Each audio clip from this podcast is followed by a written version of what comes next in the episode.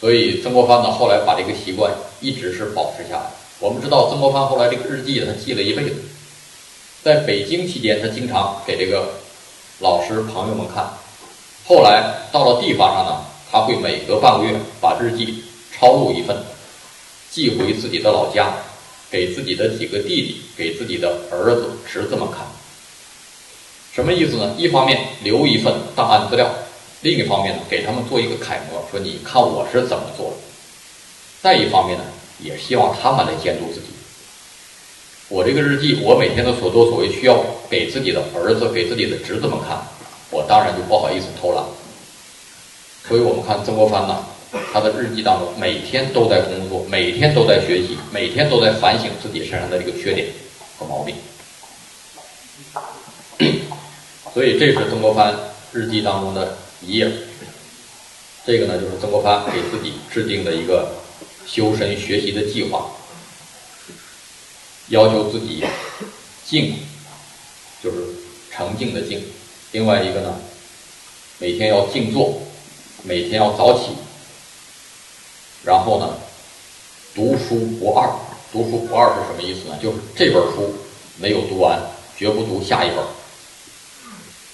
大家在这个大屏幕上，你们能够看得清楚。然后呢，要求每天读史。多少多少页，然后要求自己谨言，就是说话呢，沉默是金，对吧？说话以谨言为上，然后要养气，怎么怎么样？就通过这种规范自己的行为啊，曾国藩这个工作学习的效率就大为提高。那么学做圣人的一个。很主要的方面呢，就是要抵御物质利益的诱惑，对吧？中国古代的圣人都是视金钱如粪土，那肯定不能做一个贪官。所以在曾国藩的这个账目当中，我们找不到任何一笔灰色收入的记载。所以在曾国藩的日记当中呢，也有一些很有意思的记载，就是曾国藩在日记当中啊，经常痛骂自己，痛骂自己。是哪些原因呢？一般是两方面的原因。一方面骂自己好色，在曾国藩日记当中有好几次记载，说自己到一个朋友家去串门看见朋友的老婆很漂亮，就狠狠地盯着看了好几眼，然后晚上回家之后呢，就写日记痛骂自己。这个呢是一方面，另一方面呢就是痛骂自己贪财。那么骂自己贪财呢？不是自己真的贪了多少财，是自己在做梦当中贪财。呃，有一则记载，呃，应该是道光二十二年的一个日记记载，说他这个晚上做梦啊，梦到一个朋友发了一笔横财，大概赚了几百两白银。说曾国藩在梦中就非常羡慕这个人，然后醒来之后一想这个梦。觉得自己这个修养太不过硬了，在梦中也经不住诱惑，把自己大骂一顿。那么还有一则日记呢，记载说曾国藩有一天坐在这个书桌前写日记，突然反省到说自己这一段行为有点反常。怎么反常呢？说自己原来啊因为这个手头很缺钱嘛，所以这个随礼呀随的不是很周到。有些不太熟的朋友，通过别人通知自己说我下个月结婚了，曾国藩就假装不知道，哎，下个月就找借口出门了。但是我这两三个月以来呢，随礼随的特别勤，谁通知我我都去，而且我还经常提前一天去给人家帮着借桌子、借椅子，跑前跑后的帮忙。我原来不是这样，那这段怎么这样呢？坐这一想，哎，我这个潜意识当中啊。打着一个小算盘，就是下个月是我祖父的生日，我原来是可能是偷偷的计划着想下个月给他在北京摆几桌，我借机呢收一回礼，我把我这么多年随出去的钱呢收回来，所以我才这一段随礼随的这么勤。那么想明白了自己在潜意识当中的这个盘算之后呢，曾国藩又把自己痛骂一顿。说自己如何如何的这个禽兽不如，然后就取消了这个计划。所以我们要是细看曾国藩日记啊，里头其实有很多很有意思的现象。那么我读这些记载呢，我倒认为这个并不能说明曾国藩个人的品质是多么多么的低下，只能说明清代的这个财政制度这个低薪制啊，它一方面让这个清官的生活非常困苦，另一方面呢，鼓励大部分人成了贪官，因为实际上很多人是不可能像曾国藩这样严格要求自己，他肯定要多少搞一点灰色收入。那么一旦他沾染了灰色收入，这东西就像吸毒一样，有了第一次，肯定就有第二次，慢慢的就走上了这个贪污腐化的道路。所以呢，这个薄俸制，我在这个给曾国藩算算账这本书当中，我有一个总结，就是这种薄俸制很容易诱发腐败。那么以上我们讲的呢是曾国藩做京官时期的这个经济收支。它的大致的状况。那接下来我再呃简单讲一下他做地方官时候这个经济收入情况怎么样。呃，曾国藩呢做了一些年京官之后，他升得很快，升到了侍郎的级别。然后呢，他母亲去世了。过去官员的父母去世呢，都要回家守孝三年。所以曾国藩就糊了，就回到了湖南。回到湖南之后不久，就爆发了这个太平天国起义嘛，是吧？我们伟大的这个太平天国领袖洪秀全在广州发现这个地方创立了一个拜上帝教，然后呢，搞了一次起义，攻到了湖南。咸丰皇帝呢就任命曾国藩出来办团练，曾国藩就借这个机会呢创建了一支湘军。来平定太平天国起义，打了一些年仗之后，朝廷呢就任命曾国藩做了两江总督，负责两江地区的这个平定战乱工作。那么，什么叫两江总督呢？两江包括今天的三个省，这个呢是两江地区的地图，包括今天的这个江苏。安徽、江西这三个省，那么三个省为什么叫两江总督呢？因为过去啊，明朝的时候呢，这个江苏和安徽是一个省，叫江南省，所以江南和江西并到一起叫两江地区。那么后来到清朝之后呢，就把这个江苏和安徽分开了。所以，过去一个总督，他远比今天的这个省长、省委书记的权力要大，因为他要管三个省，而且呢，他既管民政，又管军政，就是他是这个地区的最高军事长官。所以，过去的一个总督，他相当于今天三个省的省委书记加省长加大军区的司令加政委，这么大的权力加到一起。那这么大的权力，他的年收入是多少呢？我在这个 PPT 上没有说全。年收入的第一项，就是朝廷给他发的正式的薪俸，是一百五十五两白银，就是相当于三万多块钱。这个呢，就是。过去清朝的薪俸制度啊，跟今天的财政制度有点像。我们查今天的这个公务员工资表，省级公务员的工资标准是多少钱呢？每个月两千多块钱，就是基本工资，跟清朝的时候是基本上是一样的。当然，和今天一样的呢，今天不是有一句话嘛，就是这个对很多官员来讲，可以做到工资基本不用。老婆基本不动，是吧？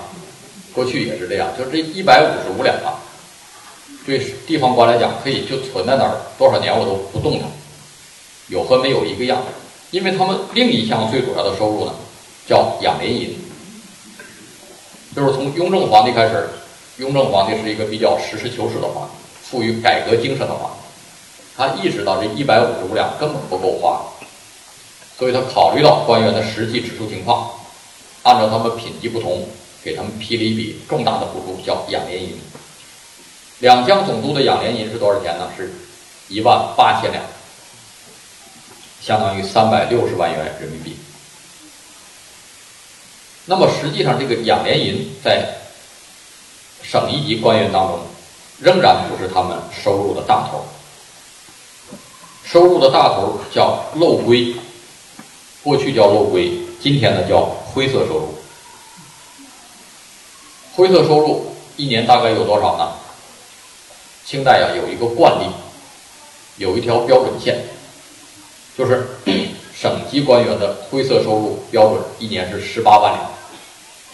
你要是不超过这十八万两，就认为你是一个清官；超过十八万两，才认为你是个贪官。那么曾国藩做了两江总督，按照惯例，一年收入这些这几项加到一起，至少有二十万两白银。那么他的生活水平是不是发生了很大的变化呢？呃，确实发生很大的变化，但是它不是变好了，而是变差了。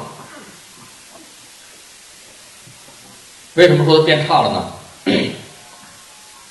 首先，他穿衣服的标准。照他在北京做官的时候就下降了一大半。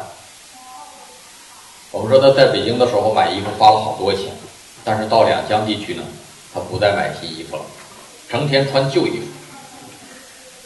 哎，曾国藩有一个秘书啊，叫赵烈文，他写过一本日记，今天呢流传下来，已经出版了。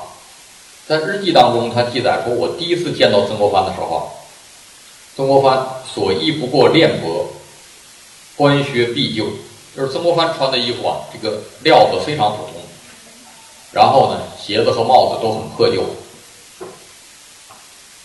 那么赵烈文的这个记载呢还曾经得到过外国人的印证，有个外国人叫戈登，我不知道大家知不知道这个人，就是洋枪队的首领，就是曾国藩镇压太平天国的时候，有一支这个西方军队。曾经呢帮过他的忙，叫洋枪队，首领呢是英国人戈登。那这个人呢曾经拜访过曾国藩。那么他的秘书呢后来写了一本回忆录，说我们见到了著名的两江总督曾国藩。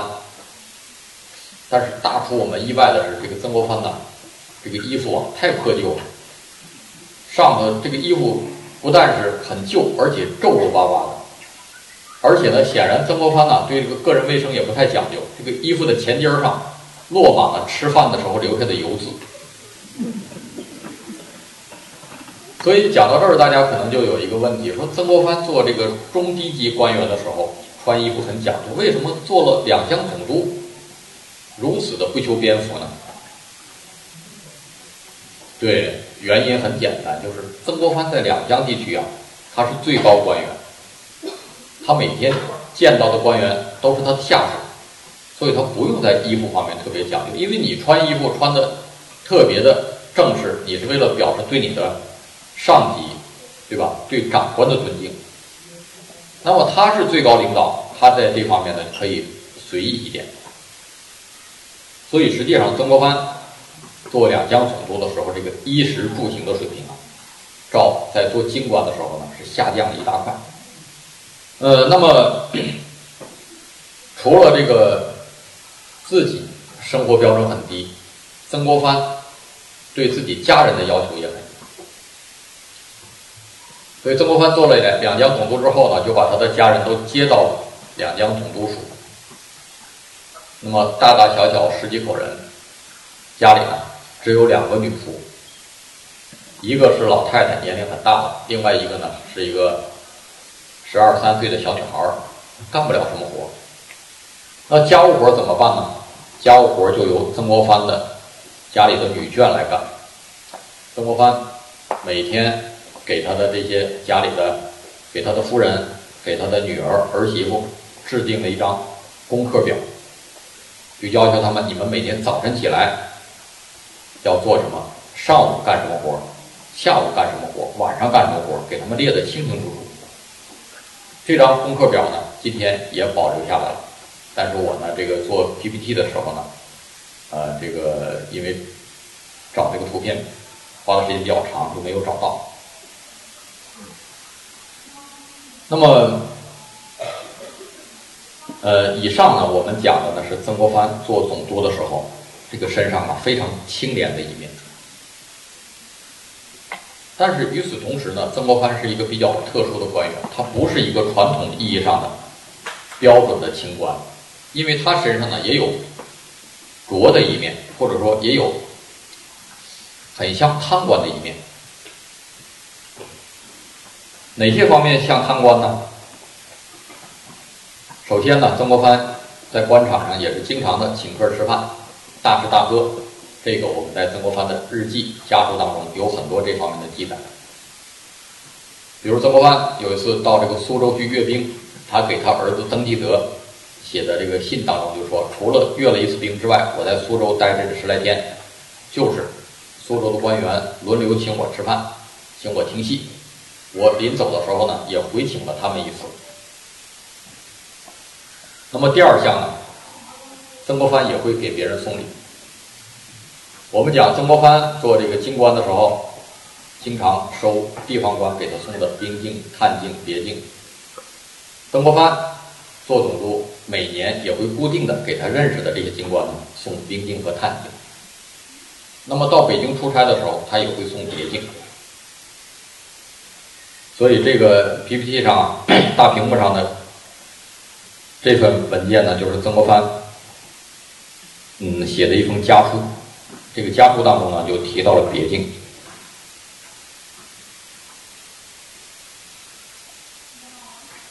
你看这个家书的，我们过去都是呃竖写是吧？从左到右，我们看最后两列，最右面的两列，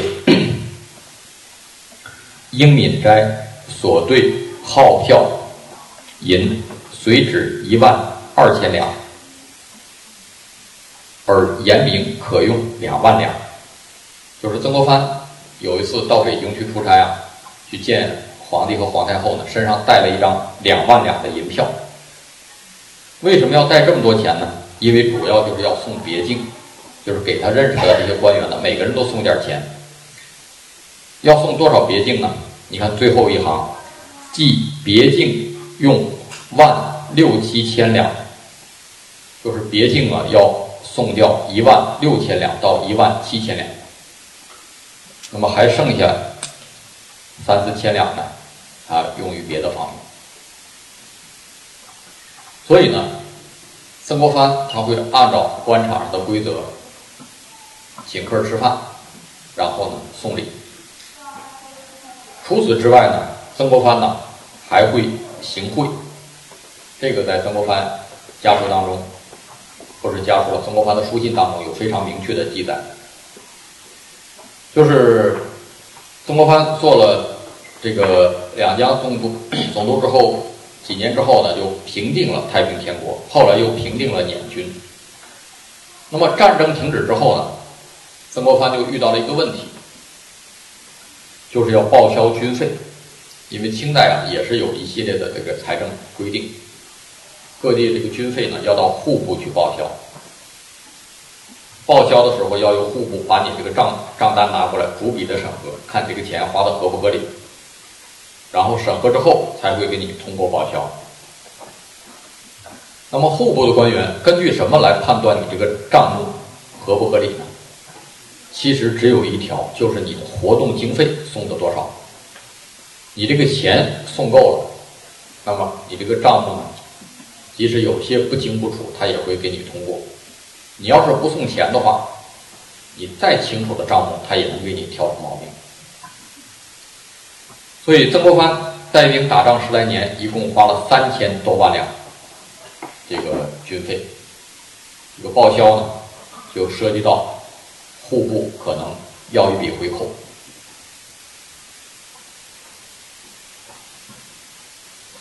那么这个回扣啊。到底是多少钱呢？它没有一个明确的标准，需要看这个户部官员的心情。所以曾国藩呢这方面他这个不太熟悉，就派李鸿章问了一下户部官员，大概要多少钱？因为李鸿章办事能力很强。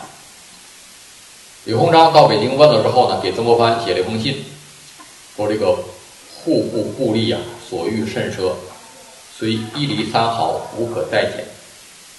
什么意思呢？这封信就存在在今天这个《李鸿章全集》当中，大家到图书馆找到这本书，哎，都能找到。说这个户部的官员呐，胃口很大，他们要的这个回扣标准呢是百分之一点三。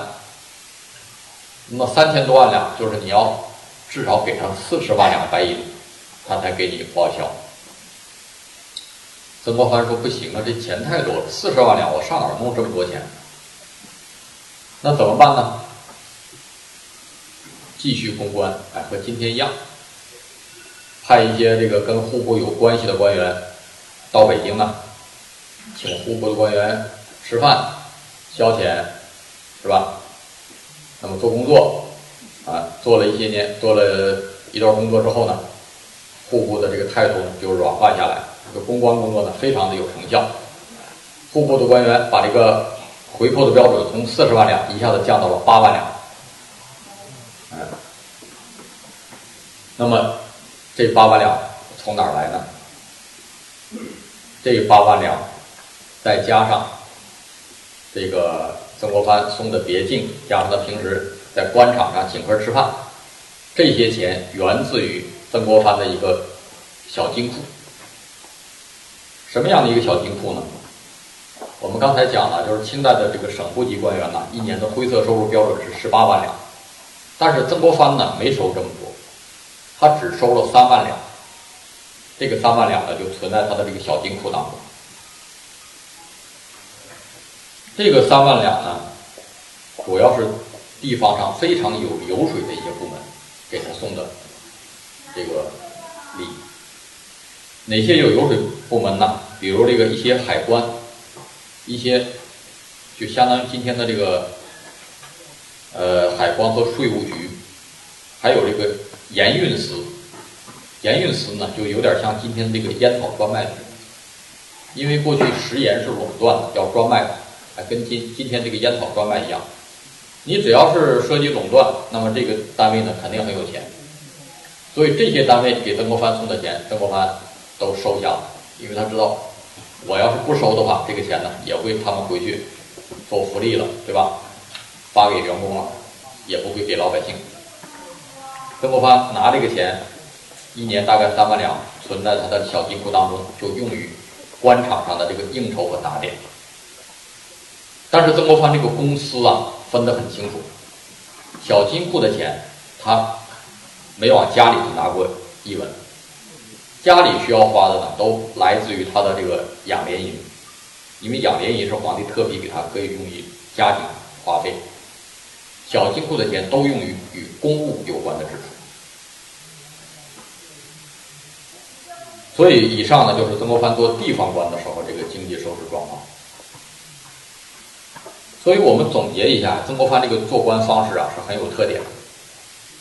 从骨子里来讲，曾国藩是一个清官。他一生这个操守很分明，没有把公家的钱往家里拿过一文。从这个角度来讲呢，他应该算是一个清官。但是从另外一个角度来讲呢，他又在官场上和光同尘，遵守监官场上的这些潜规则。所以这方面的所作所为呢，就像一个贪官。所以我总结的曾国藩的做官方式呢，叫内清而外浊。骨子里是清官，却把自己伪装成一个贪官。那曾国藩为什么要这样做呢？因为曾国藩熟读中国历史，他知道中国历史上啊有一个特殊的现象，就是中国历史上的这个清官是办不成事儿的。清官在官场上是要受到排挤的。你就像明朝的海瑞，到哪儿之后大家都非常讨厌他，地方的官场都要联合起来把他排挤走。